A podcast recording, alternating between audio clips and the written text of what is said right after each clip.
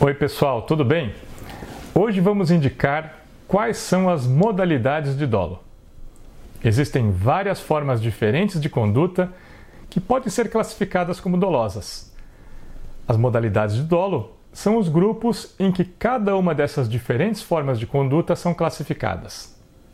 Uma primeira divisão geral classifica o dolo nas modalidades direta e indireta. A modalidade indireta também é denominada como eventual. E a modalidade direta ainda é subdividida em outras duas formas, denominadas como de primeiro e segundo grau. O dolo direto de primeiro grau é a modalidade em que são classificadas as condutas nas quais os elementos do dolo são mais evidentes. São os casos em que o sujeito realiza a conduta com a consciência das circunstâncias do fato e tem a finalidade de realizar o fato típico. É o exemplo de quem tem a intenção de matar alguém e utiliza uma arma com o propósito de matar a pessoa visada. Essa é a modalidade dolosa em que as características da conduta são mais diferenciadas em relação à conduta imprudente. Isso porque, no conteúdo cognitivo da conduta, o sujeito sabe o que está fazendo e no conteúdo volitivo, ele quer realizar a conduta para obter o resultado.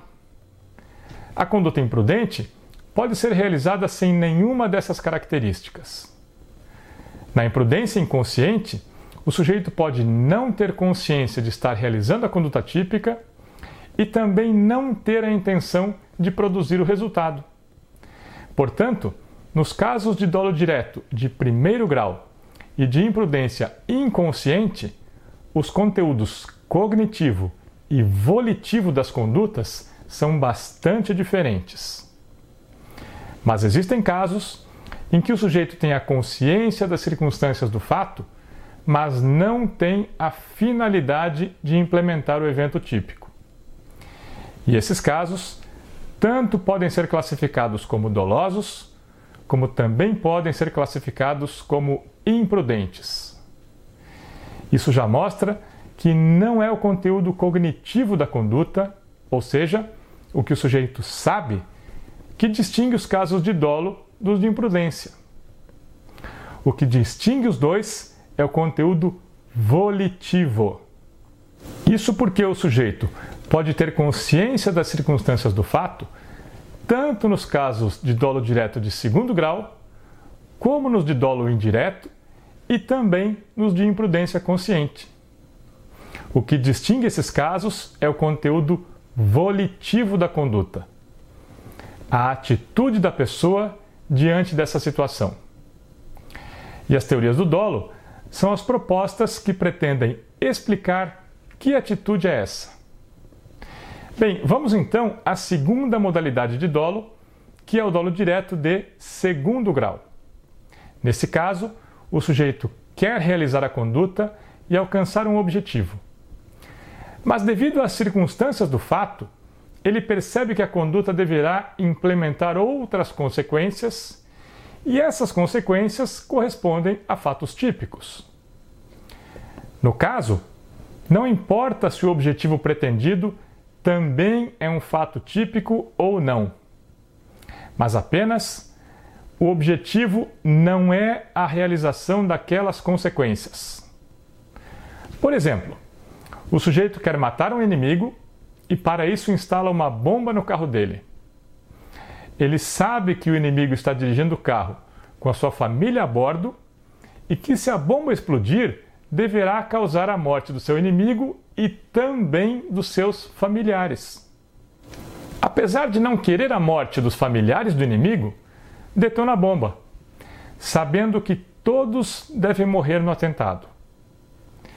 No caso, ele tem a intenção de matar o inimigo e é indiferente à morte dos seus familiares.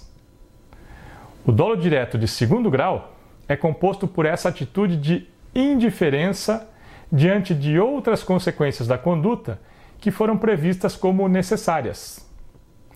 No dolo direto de segundo grau, o sujeito não quer causar as consequências necessárias da conduta, mas também não se importa com isso.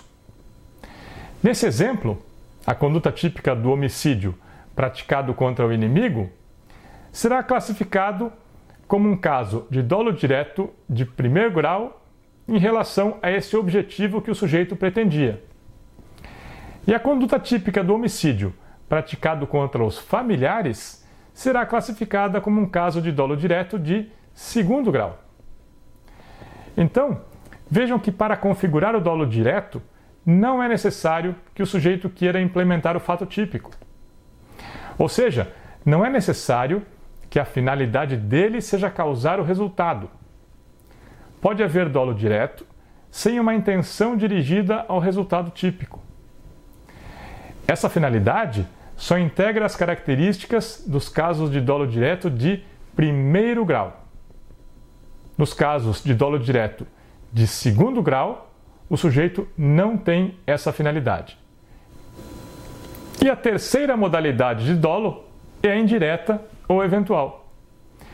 Essa é a modalidade em que ocorrem mais casos em que é mais difícil distinguir as características do fato que devem levar à classificação da conduta como dolosa ou imprudente na modalidade consciente.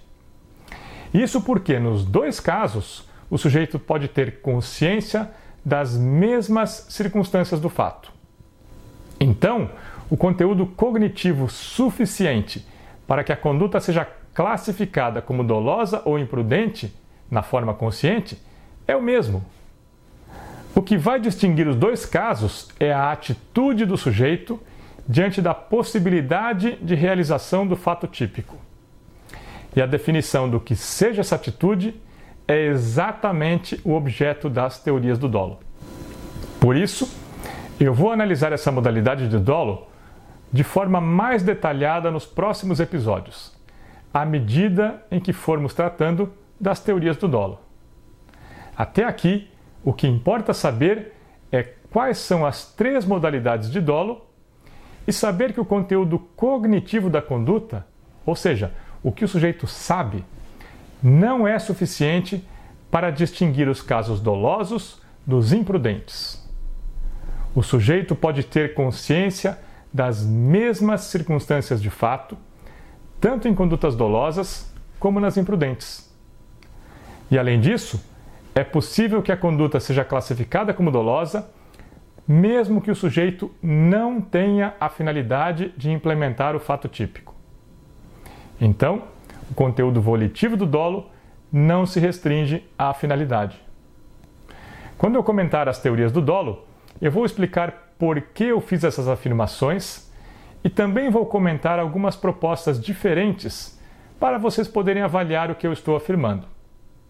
Espero vocês na semana que vem e aí vamos começar a analisar essas teorias.